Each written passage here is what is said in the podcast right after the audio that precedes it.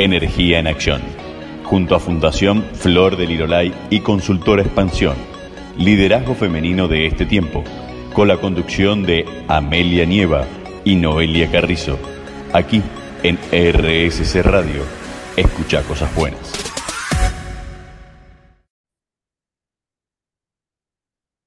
¿Te animas a descubrir la fuerza que llevas adentro?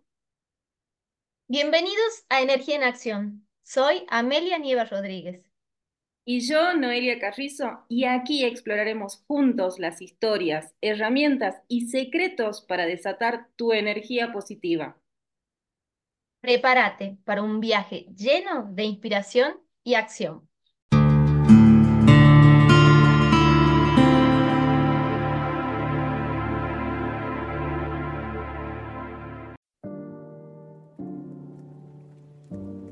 Gran orador fue un mal orador en sus inicios. Y con esta frase de Ralph Waldo Emerson comenzamos el segundo programa de febrero 2024. Acá de nuevo, volviendo con toda la radio. ¿Cómo está nuestra audiencia? ¿Cómo están todos? Feliz yo de compartir de nuevo con ustedes. ¿Vos cómo estás, Noé? Hola, hola, ¿cómo estamos por ahí? Hola, me. Feliz también de compartir este segundo encuentro de febrero ya, ¿no? Después de, un año de haber estado al aire con ustedes. Feliz, feliz, muy feliz de volver a encontrarnos con un súper tema hoy que hablábamos antes de comenzar con AME, que, es un tema que nos pidieron bastante el año pasado. Y la verdad que haciendo memoria, por alguna u otra razón, la verdad no entiendo por qué nunca lo hablamos. qué, qué, paradójico. ¿Por qué nunca hablamos sobre hablar en público, no? Bueno, hoy la idea es eh, poder compartirles un poco sobre nuestras experiencias de, de hablar justamente en público, el hecho también de estar hablando acá, que quizás el público precisamente no está presente, no, lo, no los estamos viendo, pero sí sabemos que están ahí, también tiene que ver con hablar en público.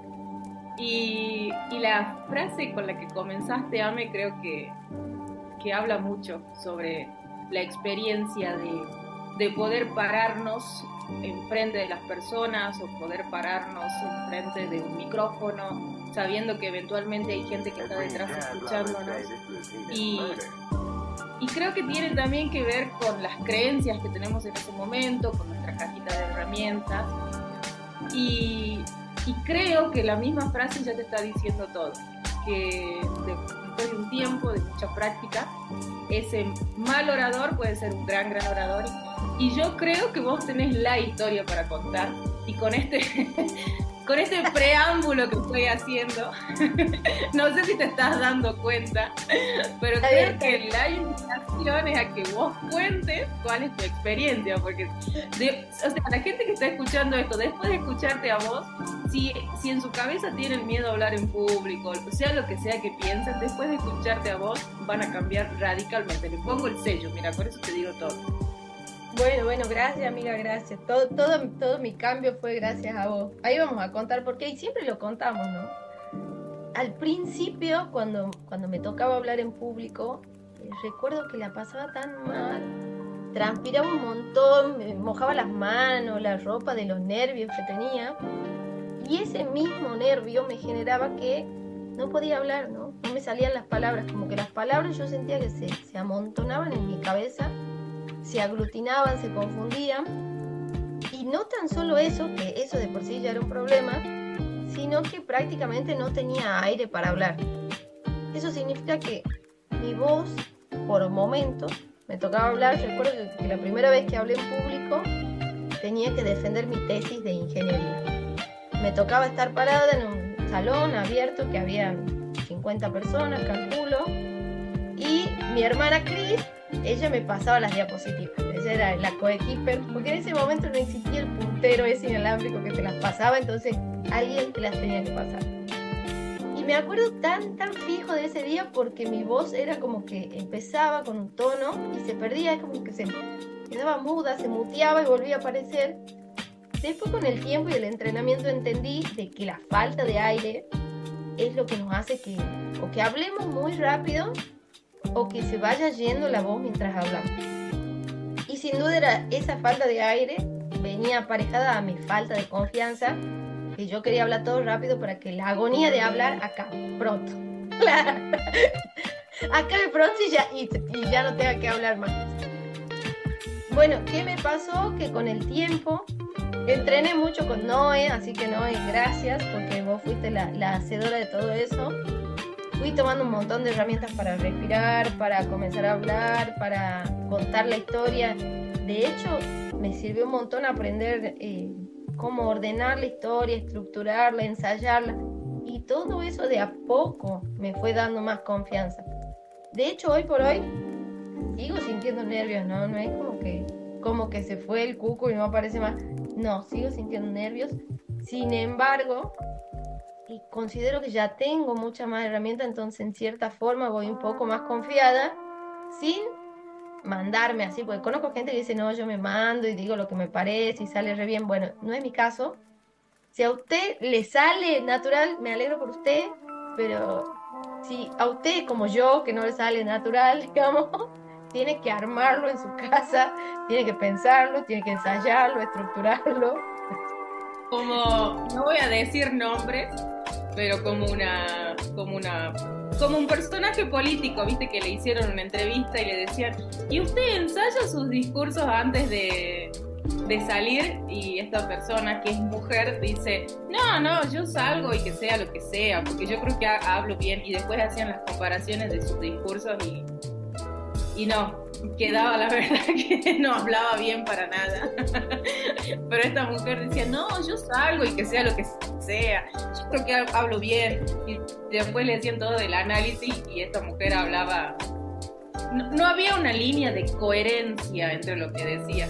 Y está buenísimo esto que decís vos porque alguna vez leí que el hecho de que vos tengas como esa capacidad, viste, como de llenar espacios hablando, no significa que seas un buen orador que vos tengas la capacidad de hablar por hablar, que no tengas esa vergüenza al hablar, eh, no te hace un buen orador. O sea, eh, para ser un buen orador implica muchas cosas más que no tienen que ver precisamente con decir, ah, yo no tengo vergüenza al hablar, yo voy y hago lo que quiero y digo lo que quiero, lo que me salga en ese momento porque soy natural y bla, bla, bla, bla. No, eh, siento mucho decirlo. Pero, no. Radicalmente no. Pero necesitas mucho. Yo creo que el entrenamiento, el autoconocimiento sobre todas las cosas, desde mi mirada el autoconocimiento es la base para ser un buen orador. Eh, porque ahí es donde vos, si, si tenés la confianza necesaria en vos, si sabes cómo, esto que decías vos, cómo gestionar los nervios, los nervios desde mi experiencia nunca se van a ir y está perfecto que, que haya un poquito de nervios porque si vos trabajás tanto, te conoces tanto y entendés que hay un cierto, cierto nerviosismo al comenzar y sabes utilizarlos a, tu favor, los nervios de alguna manera, ese miedito que sentís en la panza, lo que está haciendo es encauzarte. Ya lo hablamos en algún momento, cuando sentimos miedo es como que la vista de alguna manera se, se achica, nuestro panorama se achica porque nos focalizamos en lo que es importante. Entonces, de alguna manera, si sabemos gestionar eso, lo podemos usar a nuestro favor. Y trayendo esto que vos decías, yo doy fe 100% que, que la oradora Amelia de ese momento es otra para la que soy. Y, y creo que, que sos el gran ejemplo de que se puede lograr todo lo que se proponga y que si hay gente que tiene miedo al hablar en público y que dice yo no puedo, que esto, que lo otro, con entrenamiento, y creo que algo que es muy importante que vos lo tenés y por eso lo lograste es el deseo de querer cambiar, el deseo y el compromiso de seguir eh, buceando y siempre seguir incorporando herramientas que te permitan mejorar o potenciar eso que ya tenés. Y bueno, esto creo que va para todos los ámbitos de la vida, ¿no? Bueno, sin duda, no es, no es, algo que ya lo traía incorporado. ¿Se acuerdan que decíamos que hay personas que no traen la oratoria incorporada y gente que sí? Bueno, en el caso de Noé, ella ya lo traía incorporado. De hecho, incluso sin entrenarlo, me acuerdo que íbamos a los congresos cuando en nuestra etapa más científica íbamos a los congresos de ciencia de los materiales. Más ñoña, en nuestra etapa ñoña, bien nerd. Seguimos siendo ñoña, pero desde otro lugar ahora. Pero en nuestra etapa ñoña técnica científica, me acuerdo que íbamos a los congresos y claro, me tocaba hablar a mí, me confundía las palabras, en vez de decir buenos días decía buenas noches, en vez de decir sábado, que era el instituto donde estudiaba, decía sábado. O sea, se me hacía un, megamix de, de cosas por el estrés. Y sin embargo, vos no, en ese momento que no estabas entrenada, vos ya tenías esa soltura de como que tu cerebro ya armaba la estructura, le daba coherencia, lo podía decir con palabras y lo podía decir con, como con espacios de silencio, o sea, todo, todo lo que a vos ya te salía natural, que lo has reforzado con el entrenamiento, hay gente que va a estar escuchando y le va a pasar así. Y después tenemos el otro caso que soy yo, que no me salía natural, que me olvidaba todo, me mezclaba, me estresaba, no podía respirar y necesitaba como entrenar mucho. Mi caso puntual me ayudó un montón. Una, que no es mi amiga. Entonces con confianza nos reíamos un montón y después, y después íbamos ajustando las cosas y me decía, hace así, párate así, mueve el brazo así.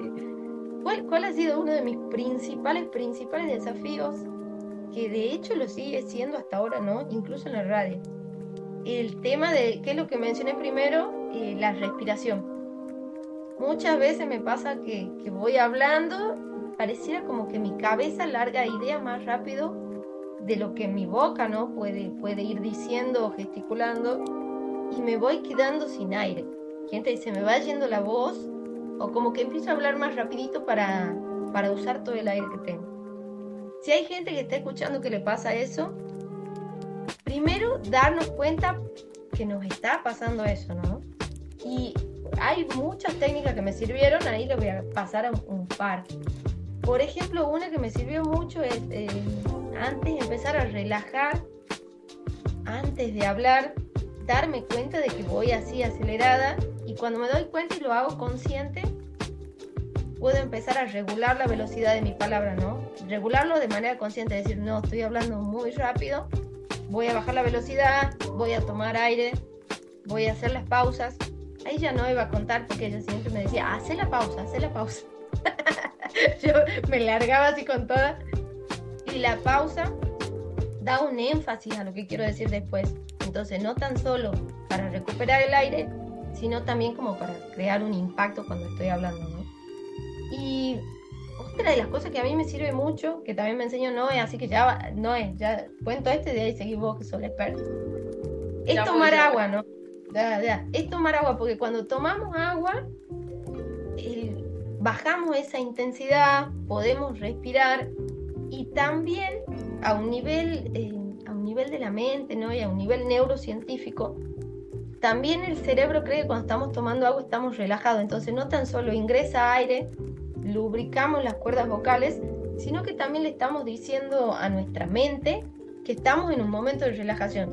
Todos esos factores sirven al momento de hablar. Entonces, si tienen que hablar, una botellita de agua, un vasito con agua, sin duda también es una gran compañía, una gran ayuda para esos momentos. Totalmente. Yo mientras vos hablabas aprovechaba y estaba tomando agua porque me ahogué, empecé a toser. puede pasar, puede pasar y, y, eh, y, la pregunta es, ¿qué hacemos cuando pasa eso? Nada, pedimos disculpas, si estamos grabando nos silenciamos y tomamos mucha, mucha, mucha agua y tosemos, tosemos hasta que, hasta que nos recuperamos. Es que te, te escuchaba y esto de que vos decís el tema de la voz y de la respiración es cierto. Cuando, especialmente cuando, a ver, esto que vos decías que que yo, que vos notás que, que yo por ahí tenía como esa capacidad de poder hablar en público, a mí pensando es algo que yo disfruto mucho. Sí siento los nervios al principio, pero una vez que empiezo, después de esos primeros 30 segundos, te podría decir, del comienzo, de cuando te paras enfrente de las personas y ves que hay gente que te está mirando, y ves quizás que también hay gente que está mirando otra cosa, que está pensando en otra cosa, y, ahí, bueno, después de esos 30 primeros segundos yo la verdad que comienzo a disfrutarlo mucho, es algo que, siento que me, me, sale, que es, que es un disfrute natural. Y también entiendo que hay gente que no, que lo vive desde otro lugar totalmente diferente. Y por eso lo que vos decías, el tema de, de estar relajados de la, y el papel que juega la respiración en ese momento es fundamental. es la herramienta vital para todos los ámbitos de nuestra vida y nos puede volver al eje, nos puede volver a centrar si es que estamos hablando en público y sentimos que nos estamos eh, como desorbitando. Yo escuché mucho y que va en línea con esto que vos decís, que hay gente, me dice, yo cuando me pongo a hablar en frente del público, yo siento que como si estuviera despegada de mí misma, como que hablo, hablo, hablo y a veces no sé ni, ni de lo que estoy hablando. Entonces, cuando pasa eso, una herramienta súper poderosa es hacer un par de respiraciones. Lo ideal es hacerlo antes, ya entrar relajado al momento de hablar. Y si no, bueno, en ese momento hacer una pausa, respirar y volver a comenzar. No pasa nada. Yo les puedo asegurar que no pasa nada. Las otras personas que nos están viendo y escuchando son iguales de seres humanos que nosotros y seguramente en algún momento han tenido una situación parecida y van a empatizar. O sea, mientras más natural seamos, más fácil llegamos a nuestro público y, y más genuinos y auténticos nos vamos a sentir nosotros. Y ya yendo como a la parte más técnica, ¿qué pasa cuando no hay una buena entrada de aire, cuando no hay un entrenamiento en cuanto a respirar? Una de las cosas que pasa, que es uno de los, eh, de los efectos, es esto que vos decías, la, la voz se aflauta se va haciendo así cada vez más finita, más finita hasta que se pierde.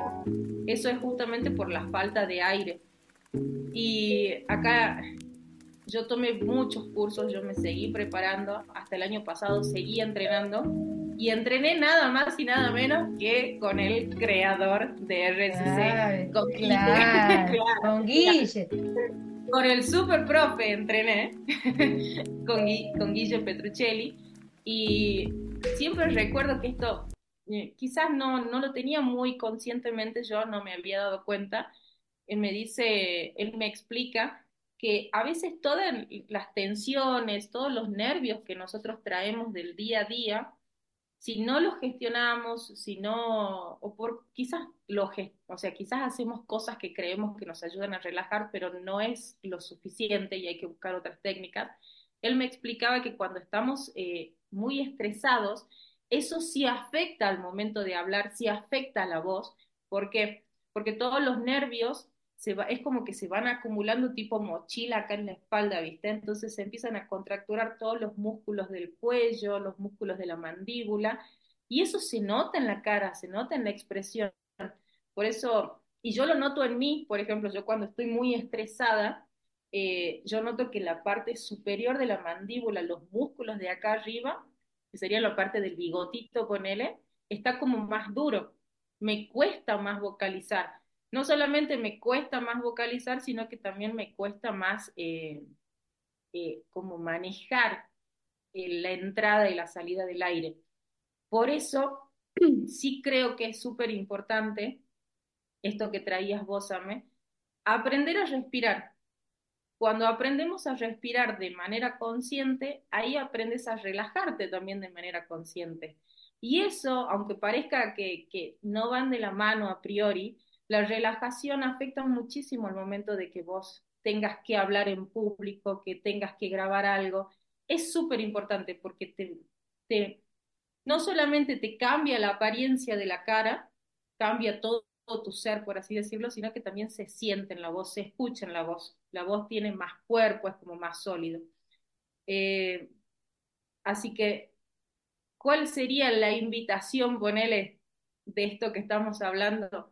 Primero, ir identificando si les pasa algo de esto, si les, si les pasa que esto que decíamos, si al momento de hablar en público sienten que les tiembla la voz, sienten que cuando están enfrente de las personas hay un cúmulo de palabras y que no saben por dónde empezar, si no pueden estructurar el discurso, si siente que también puede pasar que al estar enfrente de las personas se quedan mudos, porque pasa, hay gente que se paraliza al punto que no dice, no puede emitir palabra, si les sudan las manos, si les tiemblan las piernas o si siente que no pueden estar parados, bueno, todo eso son indicios de que quizás hay que empezar a trabajar, solamente empezar a trabajar y yo les aseguro que con práctica todo, todo se alcanza y todo se mejora.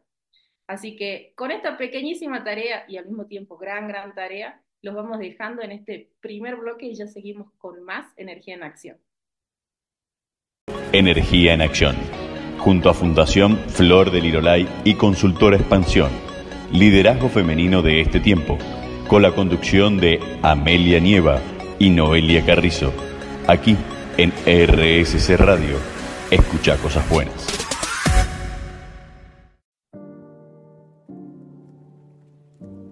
No es lo que el orador dice, sino quién es lo que da peso a la elocuencia.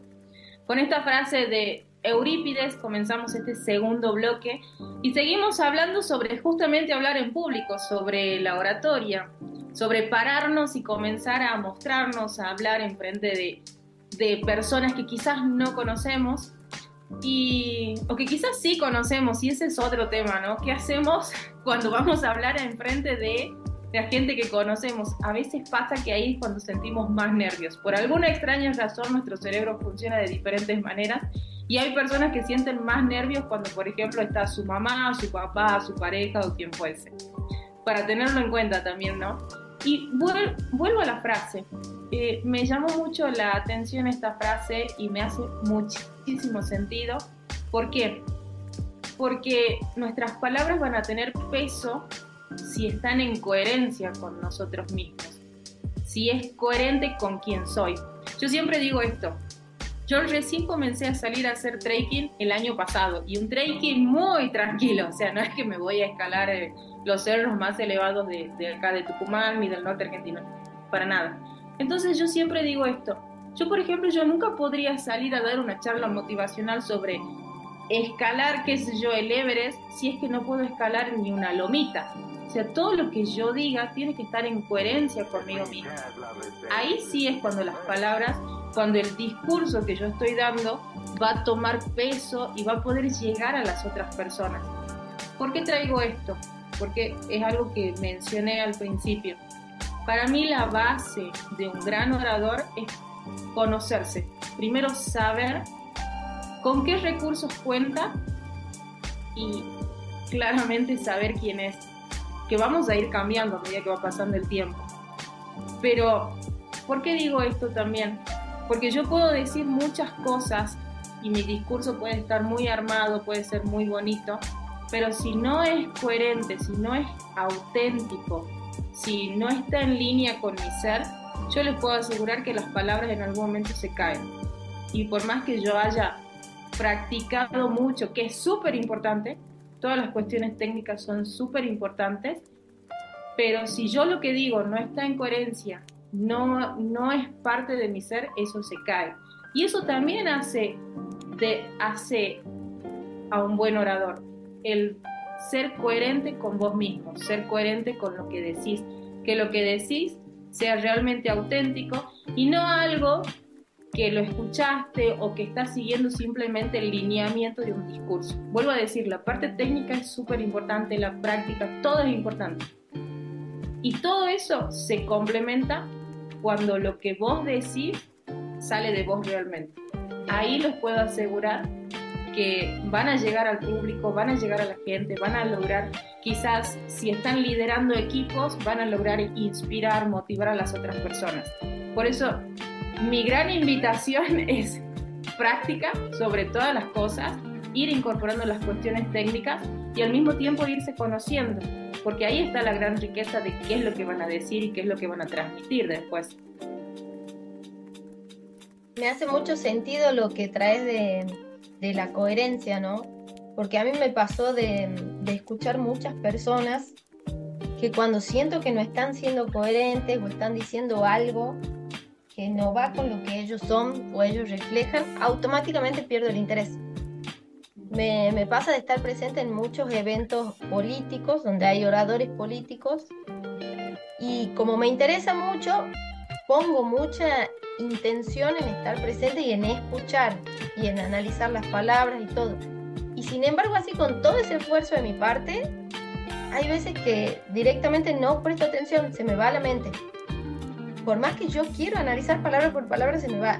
Y eso pasa en los casos en, que, en los que la persona una no está hablando desde su ser, no está hablando con sentimiento, está como diciendo palabras estructuradas, o, lo que aprendemos en la escuela muchas veces, ¿no? Me hace acordar también un poco así de, de, cuando vamos a la escuela, que es el acto y se lee de un papel.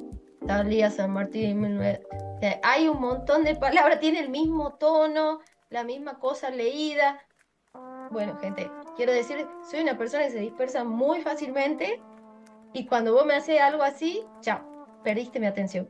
Y no es algo que me pasa a mí, que me cuesta sostener la atención, sino que nos pasa a todas las personas e incluso los estudios ahora dicen que cada vez los jóvenes pueden sostener menos tiempo la atención por la cantidad de estímulos que recibimos.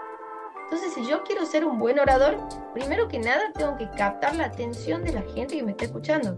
Si no, yo voy a estar ahí, bla, bla, bla, lindo la foto, pero, pero no va a llegar a nadie mi mensaje, ¿no? Y para eso una de las cosas que me parece súper importante es lo que vos trajiste, ser coherente, que lo que vamos a decir hable de nosotros mismos. Me pasó una vez, recuerdo, venía, estaba escuchando un político y empezó a hablar de que toda la gente tiene que trabajar muy arduamente y en ese momento me desconecté porque yo dije, bueno, a ver, en tu equipo hay mil millones de personas que no hacen nada. Yo dije, bueno, no vaya a pedirle a otro que trabajen arduamente y yo cuando noté esa incoherencia, no pude seguir escuchando el resto del discurso. Y creo que eso es válido, que así funciona nuestra mente, lo que vos traías, de decir, bueno, si noto una incoherencia, yo todo lo demás que diga, o si noto algo que no es real, voy a creer que es mentira. Si yo no escalo una montaña, no voy a hablar de escalar el Everest porque se va a dar cuenta mi audiencia y no, y no van a creer nada de lo que estoy diciendo. Entonces. No, no. A ver, yo creo que podés estar tan entrenado, porque sí vi gente muy, muy entrenada, que lo habla con tanto énfasis, que creo que esa persona se creyó que escaló el Everest cuando realmente sabe que no es así, pero en algún momento eso se cae. Y a nivel muy inconsciente, viste cuando vos, bueno, vos lo dijiste recién, pero vos ves a alguien y escuchás lo que dice y decís, acá hay algo raro acá esto, lo que dicen no, no, no me llega. No sé qué es, pero ahí, ¿viste? Cuando decís, mmm, para mí está tirando fruta, bueno, ahí ya a nivel muy inconsciente nuestra cabeza se da cuenta de la incoherencia. Este, por eso creo que es súper, súper importante trabajar la autenticidad cuando vos estás hablando. Yo vuelvo a repetir, todo lo que tenga que ver con lo técnico, con lo que te va a permitir potenciar el discurso, llegar a más gente, es re importante. Y todo eso se apoya sobre la base de el autoconocimiento, el ir hacia adentro, el buscar cuáles son las historias que vos tenés, eh, el encontrar cuáles han sido tus aprendizajes y también animarte a contarlos, porque ese creo que es otro gran desafío que hay. Yo, de mi experiencia, experiencia puedo decir que he visto muchas personas que tienen grandes historias, grandes, grandes historias que tienen que ver con aprendizajes eh, que les dio la vida por situaciones X, a veces muy profundas, y que en una situación de intimidad y con, con mucho cuidado las cuentan, pero después les cuesta contarlo en frente de muchas otras personas. Y, eso yo lo entiendo, pero ahí está la riqueza, ahí está como, bueno, me voy hacia adentro, buceo cuáles han sido las experiencias más que más aprendizajes me dejaron, y acá voy a hacer un paréntesis, a veces las demás aprendizajes son las más dolorosas. Entonces, como rescatar ese tesoro, comenzar a trabajarlo, y mientras, acá va un tip que es muy importante, mientras más lo decís, como que se va alivianando todo ese dolor y ese monstruo de, ay, ¿cómo voy a contar esto de mi vida? Se va haciendo cada vez más chiquito.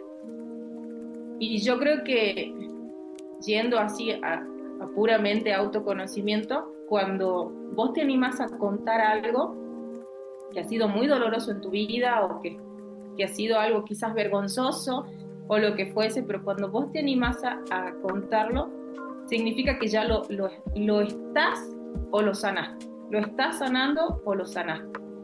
Y acá hay algo que también, esto es de haber visto muchas historias y de haber visto muchos grupos, yo creo que esas historias que te vienen al momento de decir, ay, no sé de qué voy a hablar, pero esa historia que te vino en ese momento es porque significa que te va a ayudar a, a sanar algo tuyo y también va a ayudar a sanar a las otras personas que están escuchando.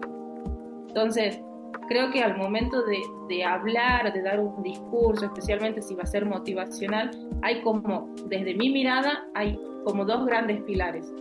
Reconocer el qué, qué es lo que voy a decir, y después entender el cómo lo voy a decir. En la parte del cómo, desde mi mirada, es donde entra todo el tecnicismo, donde entra todo lo que tiene que ver, bueno, eh, aprendo a respirar, aprendo a modular, aprendo a poner los silencios, aprendo a estructurar esta historia. Pero para estructurar, para poner todo eso, el cómo, primero necesito tener el qué. Y ahí es donde viene la invitación de ir hacia adentro y de buscar las historias y que las historias sean coherentes y de animarme. Por eso creo que la base de estos dos pilares es el autoconocimiento, chicos. No tengo otra reflexión para decir, es ir hacia adentro y buscar y animarse, que es un montón.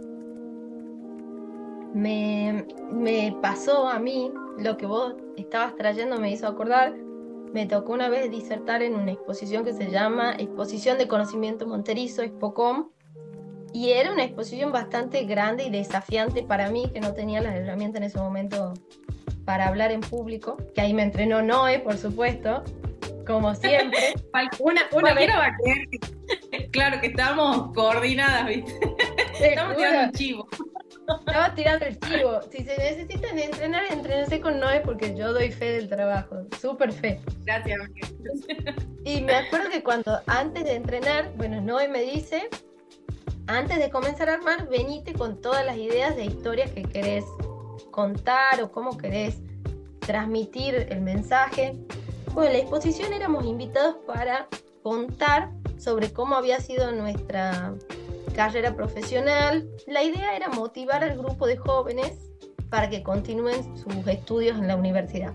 Entonces tenía que direccionar toda mi historia hacia eso.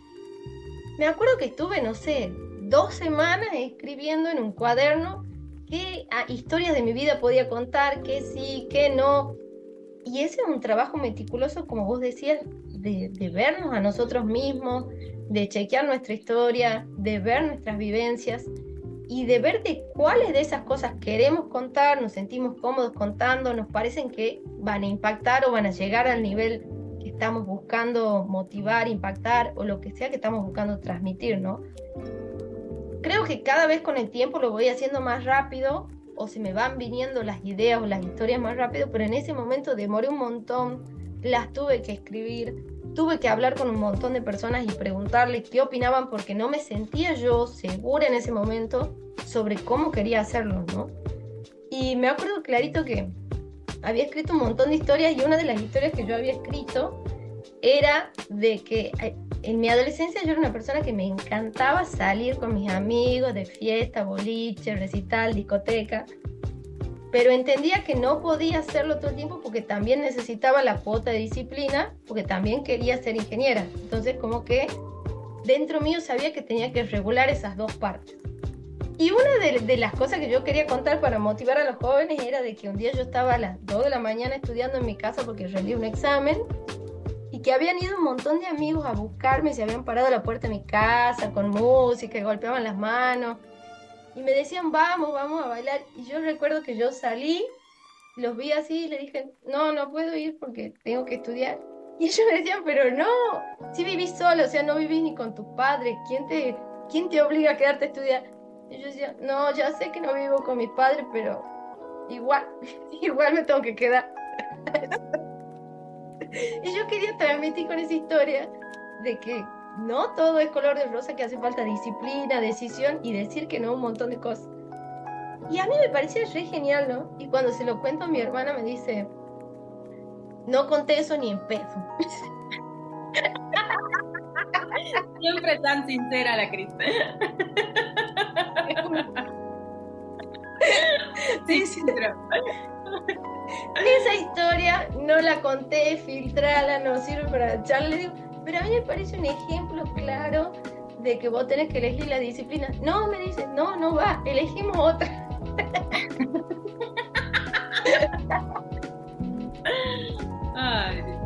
Entonces, sí está bueno en el proceso de armado, si ustedes les pasa como a mí, que no tienen claro qué van a decir muchas veces o que lo tienen que armar con tiempo, en el proceso de armado por ahí, si no se sienten seguros, escribir muchas ideas, escribir muchas historias, ver si esas historias chequear, quieren transmitir, pueden transmitir esa historia, el mensaje que ustedes quieren llevar, y por ahí también chequearlo con alguien más, ¿no? Porque tiene otra mirada, otro observador, otro tinte que a veces se nos pasa por alto, que nos parece súper obvio a nosotros, que nos parece, y quizás no era lo justo para ese momento, ¿no? Entonces, hasta que calibremos, siempre la mirada del otro acompaña un montón, ayuda, es útil para ir haciendo esos ajustes. Una vez que tengan toda la historia, creo que me pasó a mí una vez que había llenado, no sé, 10 hojas de un cuaderno y seleccioné las historias, viene lo otro, que es igual de desafiante, que es la técnica. y, ahí, y ahí ya no le, le va a dar así el, el full pack del expertise. Y la técnica, lo que a mí me quedó grabado es aprender a dividir por lo menos en tres espacios lo que voy a hablar, que es como el primer espacio de introducción, impacto, cómo lo quiero abordar, un segundo espacio donde voy a ir contando toda la historia, los nudos, y un tercer espacio que es como el cierre, la conclusión, lo inspiracional, algo. Y mm, ahí cuando vayas contando, ¿no? Vos, vos que la, la expertise en esto, me acuerdo yo que mm, estaba haciendo una diplomatura en gestión de servicios de salud. Y yo ya había hecho una clase con la NOE, entonces yo ya creía que iba re canchera a exponer, y cuando tocaba exponer, digo, no, ya expongo yo y muestro todo. Habíamos hecho un diseño de un centro de rehabilitación. Y cuando voy a exponer, le digo a una de mis amigas, no, filmame a mis compañeros porque después que me filmé, le quiero mostrar a Noé para que ella me diga sí, no. Me filma entero, y claro, yo feliz porque ya podía hablar, me salía la voz, más o menos. Eh, contaba una historia que tenía sentido de principio a final, o sea, ya, wow, digo, ya está, ya estoy una campeón. Me acuerdo que le muestro a la Noé, lo ve entero y me dice, bueno, pero no has hecho cierre. Y yo he dicho, ¿cómo que? y me he dado cuenta lo importante del cierre, porque terminado de hablar y he dicho, supongamos, bueno, y así va a ser el diseño para implementar. Que toda la gente ha quedado ahí mirándome, no sabían si yo iba a seguir hablando, no. Y después de un rato he dicho, gracias, y bueno, como que un aplauso y se acabó. Pero después de mucho tiempo. Gracias. Ahora sí, tierra, trágame. Y después de mucho tiempo, después de esa experiencia entendí, claro que se tiene que notar que hay un cierre, que tengo que dejar un mensaje en el cierre. Y, y gente, eso va a ir pasando. Y encima, después de que me di cuenta, lo veo un montón de veces ahora en otras personas y digo, ah, yo hacía esto mismo antes. Entonces, la verdad que todas las técnicas que, que, me enseñaste, ¿no? Y lo que fui aprendiendo, y, y por más que lo, te lo enseñan y lo ponen en práctica, son muchas prácticas hasta que va saliendo cada vez mejor, ¿no? Exactamente. Me encanta. No me acuerdo de eso yo. La verdad que mi cerebro no retuvo esa información. Ese recuerdo fue borrado, eliminado. Me ha encantado todo lo que has hablado. Lo vamos a, nos vamos a meter más eso en el tercer y último bloque y ya vamos a hacer una pequeña pausa. Pero antes de ir a la pausa y en línea con lo que vos dijiste, ¿cuál va a ser la tarea si nos están escuchando? Van a hacer lo que se llama línea de la vida. No sé si se acuerdan, pero cuando éramos chicos en la, en la escuela, más de una vez hicimos la línea de tiempo, que es como trazar una línea e ir poniendo los años. Bueno, vamos a hacer lo mismo, pero con nuestra propia vida. Una línea recta y ahí van a ir poniendo, si se acuerdan el año mucho mejor, van a ir poniendo todos los sucesos que crean que, han sido un antes y un después en su vida. ¿Cómo se van a dar cuenta si han sido un antes y un después en su vida? Porque son esos sucesos que no se olvidan. Eso que, ay, después de esto fue como, este, esta situación de mi vida fue wow o fue lo peor que me pasó, no importa. Lo mejor, lo peor, lo más o menos, todo va a ir en la línea de la vida. Y abajo, una vez que identifiquen cuáles han sido esos sucesos, van a poner qué es lo que aprendieron de esa situación. Y es, con eso es un montón. Así que manos a, las, a la obra, nosotros lo dejamos escuchando muy buena música y ya seguimos con más energía en acción.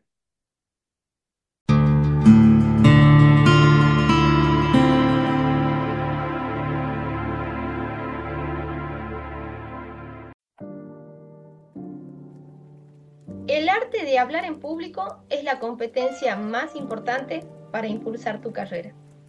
Y con esta frase de Warren Buffett arrancamos el tercer bloque. Warren Buffett es una de las personas más ricas que aparece en la revista Forbes, apareció muchas veces en primer lugar, hasta tercer lugar.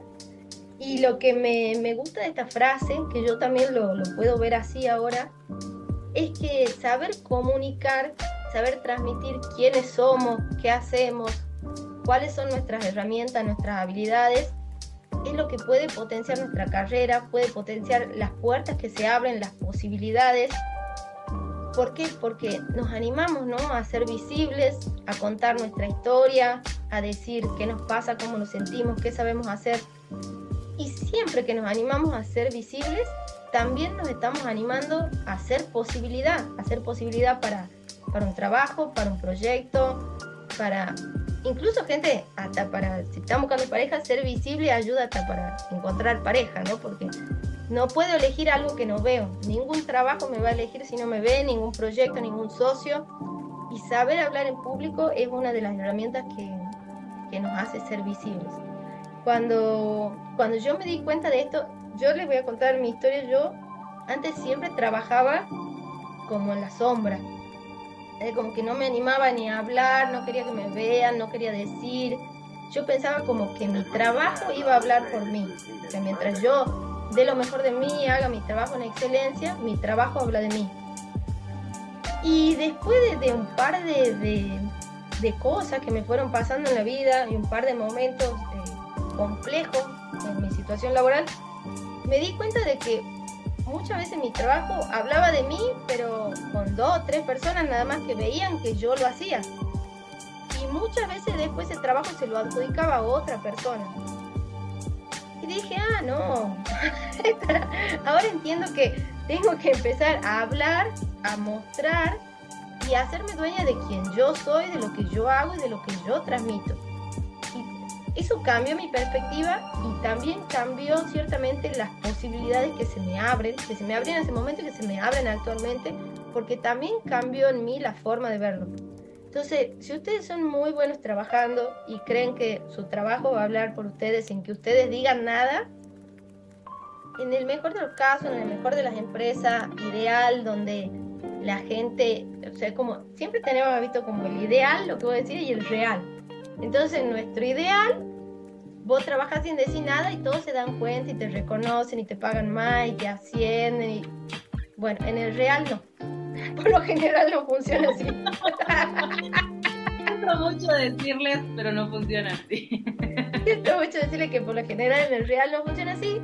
Entonces van a ver muchas veces que la persona que más oportunidades tiene, más asciende, más...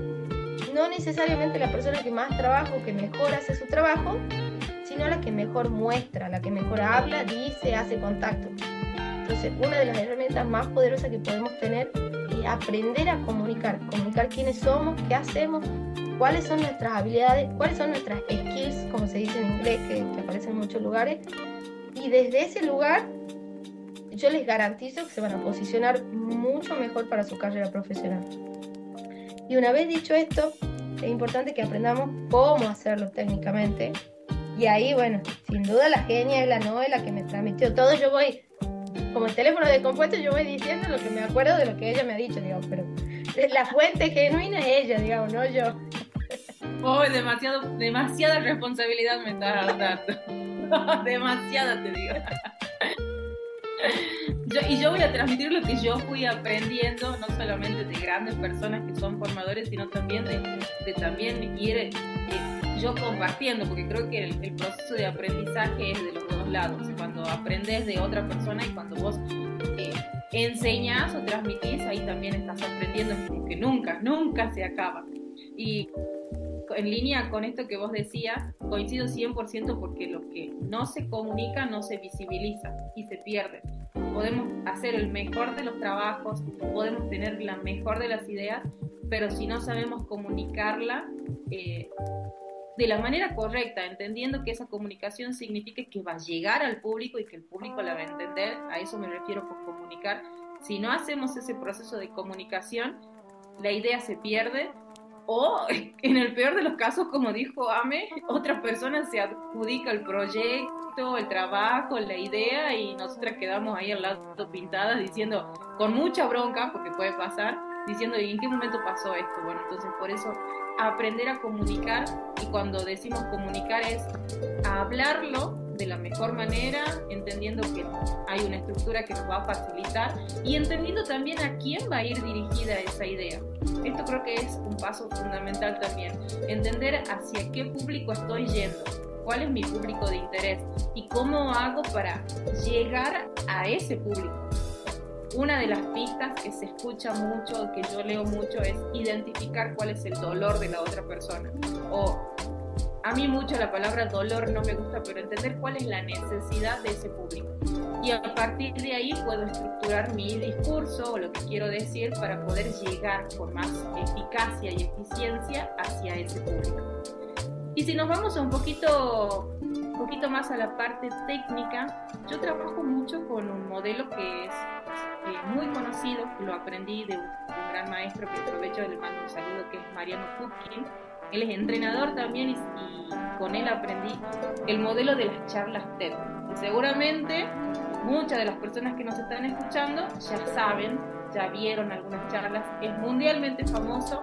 Acá en Argentina tenemos eh, el TED de Río de la Plata, acá en Tucumán creo que tenemos TED Buena y próximamente vamos a tener un TED que va a estar organizado por las presentes, las hablantes aquí presentes. Así es, ya, ya irán a nuestro TED, así que los que no conocen, busquen ahí en YouTube las charlas TED que son interesantísimas como para ir conociendo el modelo. Así es, son ¿Cuál es la gran... ¿Por qué me gusta a mí mucho este, este modelo? Porque yo creo que se sostiene sobre el autoconocimiento, porque todas las historias que se cuentan son historias genuinas, son historias por las que pasaron los oradores y creo que son historias que en algún momento a todos nos puede llegar, nos puede tocar vivir esa misma situación y desde ahí transmitimos y desde ahí transmitimos lo que aprendimos, entendiendo que lo que yo aprendí le puede servir a otra persona. Ese es el gran ánimo, de alguna manera. decir, bueno, te comparto a través de mi historia lo que yo aprendí porque creo que a vos también te puede, aprender, te puede servir. Y ¿Cómo se estructura esta charla? Que si bien es una charla TED, pero que nosotros podemos utilizarlo en cualquier discurso que demos y que queremos llegar a tener un gran impacto hacia nuestro público. Primero, que lo que decía el Amen al principio, ¿cómo, em-, ¿cómo empiezo? Acá hay algo que es súper importante que yo siempre digo. Acuérdense de esto, el principio y el final son las cosas que más se van a acordar la gente. La gente se va a acordar cómo empezaste y cómo terminaste. No significa que lo del medio no sea importante, es importante, pero nuestro cerebro o el cerebro de las personas se va a acordar cómo empezaste, porque es el momento crucial para captar la atención de tu público, y cómo cerraste, porque es el último recuerdo que van a tener.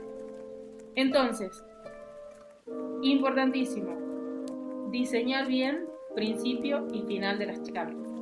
Para el principio, ¿qué es lo que necesito? Captar la atención del público. Entonces, ¿cómo? La pregunta acá sería, ¿cómo puedo captar la atención del público? Y hay muchas herramientas. No significa que vamos a usar todas, pero sí ir buscando cuáles son esas herramientas que más acorde a nuestro estilo están. Que el estilo también es algo que se va descubriendo, se va construyendo a medida que ustedes se van posicionando en lugares donde tienen que hablar en público. ¿Cómo puedo comenzar una charla?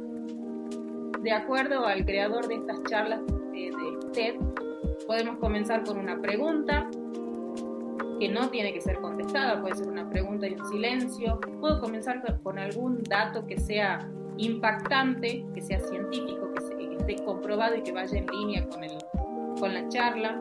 Puedo mostrar un video cortito, puedo comenzar con con, algún objeto, mostrando algún objeto que llame la atención.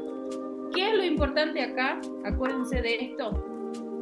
que el inicio sea tan sorprendente que nosotros logremos captar la atención del público. Acá entra el factor sorpresa. ¿Qué puedo decir, hacer o mostrar al principio para que la gente, para que el cerebro de la gente decida seguir escuchando? E, esa es la pregunta que se tienen que hacer.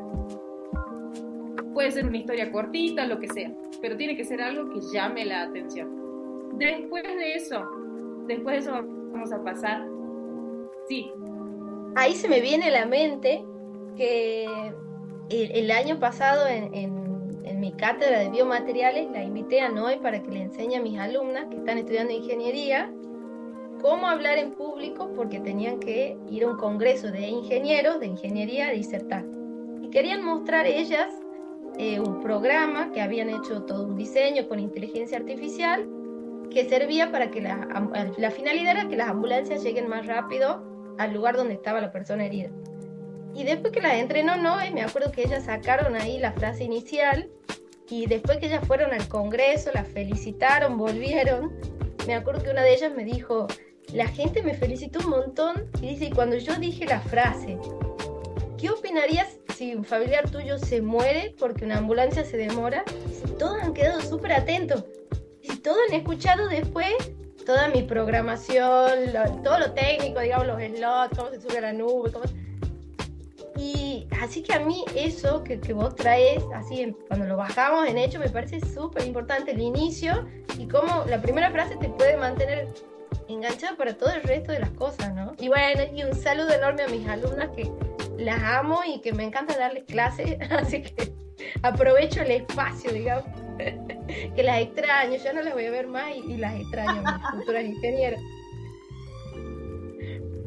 Así que no, es, me parece genial lo que... Felicidades para Sí, me parece genial lo que vos traes y, bajado hacia la realidad es como, como el enganche más importante, me parece. Sí, y qué bueno esto que decís de bajarlo a la realidad, porque yo creo que ahí radica también eh, la importancia de un discurso, que sea simple. Esto también creo que es importante, algo que sea simple, sencillo, que sea fácil de, de comprender. Eh, si bien hay discursos en los cuales va mucho tecnicismo, es importantísimo que lo que yo esté transmitiendo sea fácil de comprender, que la persona no se quede pensando y ¿qué me habrá querido decir? O que tenga que googlear una palabra porque no, no existe en el vocabulario de esa persona. Entonces, como bajarlo bien a tierra, mientras más cercano sea a la vida real, a la vida cotidiana de las personas, a, las necesidades que tienen las personas, más fácil vamos a llegar al público de interés que, que tenemos, ¿no? Y con esta pregunta, imagínate, ¿quién no se va a sentir interpelado de decir, bueno, si claramente, si le pasa algo a mi familia, a alguien que quiero, lo primero que voy a querer es que llegue alguien a asistirlo de la manera más rápida. Así que me encanta, me, me encanta. Y felicidades a ellas. Sé que, que, tuvieron una muy buena performance ahí, así que la felicito a ella porque yo solamente lo que hice fue transmitir lo que sabía y de, ya queda del otro lado la responsabilidad. Bueno, me, me gusta lo que trae sobre las palabras simples. Sí. Ah, estaba pensando eso, de las palabras simples, ¿no? Porque a veces nos acostumbramos mucho a usar tecnicismos. Me pasa todo el tiempo, hay palabras que las uso tanto en el área de proyectos o ingeniería que yo ya creo que todo el mundo las conoce. Y empecé a prestar mucha atención a eso y empecé a seleccionar qué palabras podía usar siempre y qué palabras no, o cómo explicarlas, porque me di cuenta que a veces las personas no comprendían el significado. Y cuando yo hablo, seguramente le va a pasar a muchas personas, yo lo fui ajustando, ¿no? Hasta tratar de transmitir todo con las palabras más simples. Pero sí me pasa, por ejemplo, que trabajo mucho con abogados y casi la mitad de lo que me dicen no entiendo. Y entonces voy parando todo el tiempo las conversaciones. ¿Qué es esto? ¿Qué es un fuero? ¿Y qué es la cámara baja? ¿Y qué es? Entonces, así como, como yo me siento cuando hablo con ellos, claramente me di cuenta que se podían sentir otras personas cuando hablaban conmigo. Uno de los desafíos que tenemos como oradores o al momento de transmitir es llevar todo ese conocimiento que tenemos, todo eso que queremos transmitir, al lenguaje más simple que podamos generar, a la forma más sencilla, para que ese mensaje pueda llegar a la mayor cantidad de personas. porque sin duda por más que estemos dando un mensaje a las gentes más formadas, pueden estar formadas en diversas áreas que no tienen nada que ver con lo mío y no van a conocer el lenguaje que yo uso. Entonces sí me parece importantísimo eso que trajiste de, de buscar las palabras adecuadas, ¿no?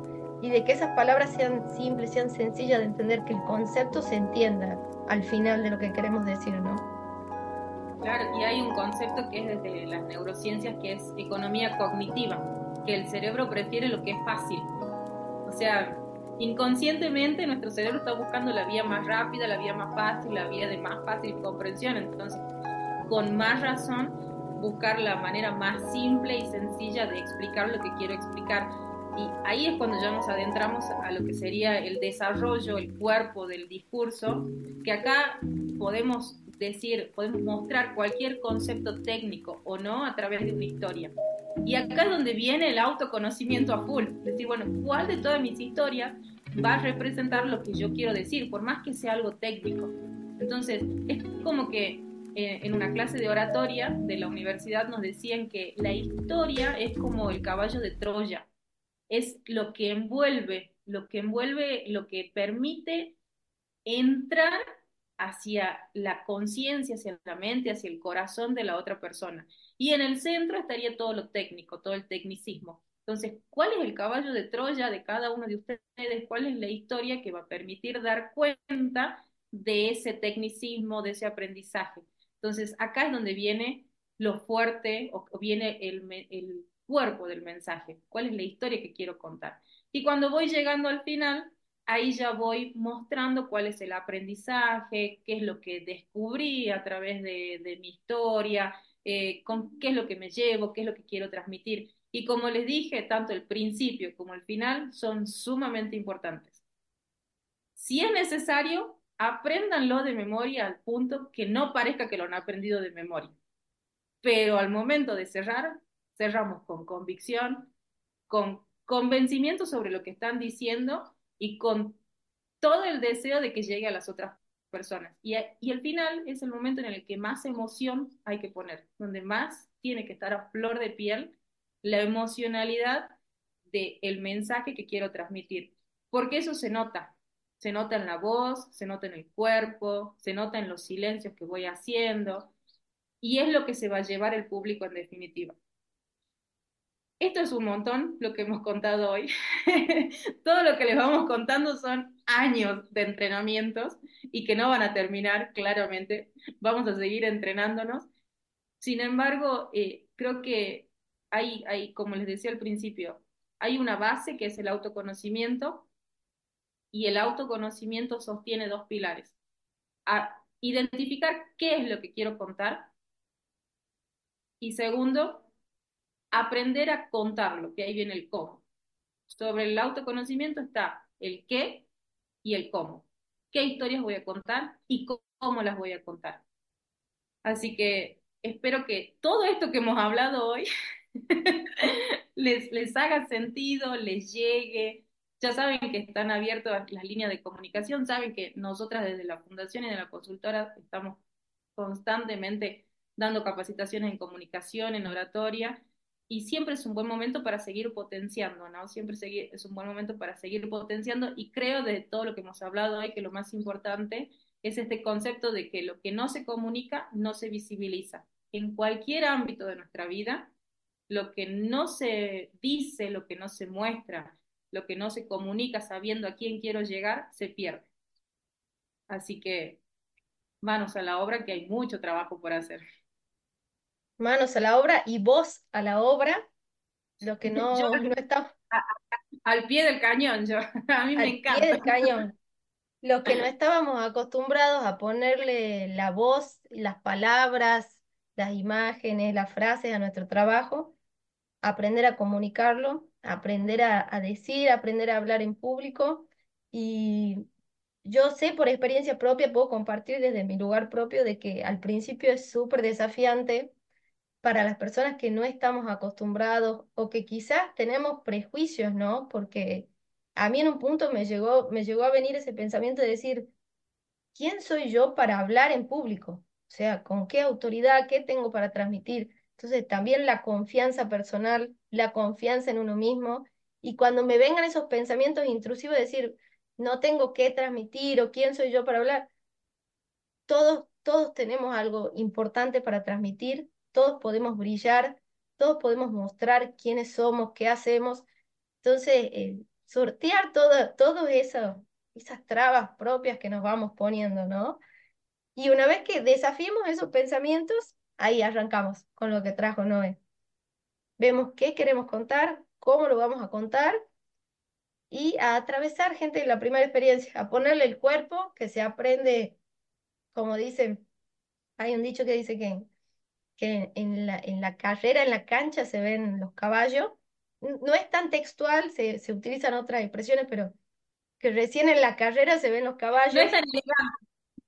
No es tan elegante si la digo como es, digamos, pero que, porque a veces en, la, en las apuestas de caballo, vos lo ves al caballo más lindo y a veces el más lento. Bueno, en, en la cancha se entrena gente entonces. Después de que empiece a desafiar ese tipo de pensamientos que no me dejan mostrarme, que no me dejan hablar, que no me dejan compartir, después de pensar qué es lo que quiero compartir y después de ver cómo lo voy a compartir, viene el último paso, que es hacerlo, ¿no? Porque a través de la experiencia vamos aprendiendo, vamos mejorando nuestras habilidades y también el cuerpo tiene memoria. Si yo ya lo hice un par de veces, seguramente las próximas va, a ir siendo cada vez más y más fácil. Así que, bueno, esperamos que nos dejen sus historias ahí de, si se están animando, qué van a contar. Y como dijo Noé, los canales de difusión y de contacto con nosotros están abiertos. De mi parte, ya ir cerrando esto, mandando un saludo enorme a toda nuestra audiencia, a toda la gente que nos sigue ya hace un año acá por Energía en Acción. Y de mi parte me voy despidiendo hasta el próximo jueves. Bien. Yo también me despido. Hermosa la charla de hoy. Espero que les haga mucho sentido y que sobre todo les sirva mucho, mucho, mucho, mucho. Y como dijo Ame, estamos acá para lo que necesiten, para las consultas. Aquí estaremos felices de contestarlas. Y bueno, los esperamos el próximo jueves a las 18 horas en Energía en Acción. Aquí por RSC Radio, escucha cosas buenas. Energía en Acción junto a Fundación Flor del Lirolay y Consultora Expansión, liderazgo femenino de este tiempo, con la conducción de Amelia Nieva y Noelia Carrizo, aquí en RSC Radio. Escucha cosas buenas.